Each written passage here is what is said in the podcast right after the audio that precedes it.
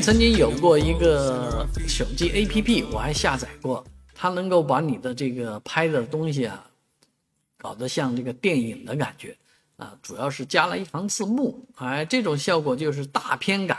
哎，挺有意思的，火了一阵子啊，但是现在没了啊。但是呢，在徐汇滨江这边呢，很多人又发现了一个能够把景色、实体景色。啊，拍进去就变成电影大片的这么一个装置，其实它也就是加了一行字幕啊，非常简单，有一个框，哎，这但是这个景色是无无敌的，所以本身这一个一代的江景就挺好看的，加了这么一个框啊，更显得这个大片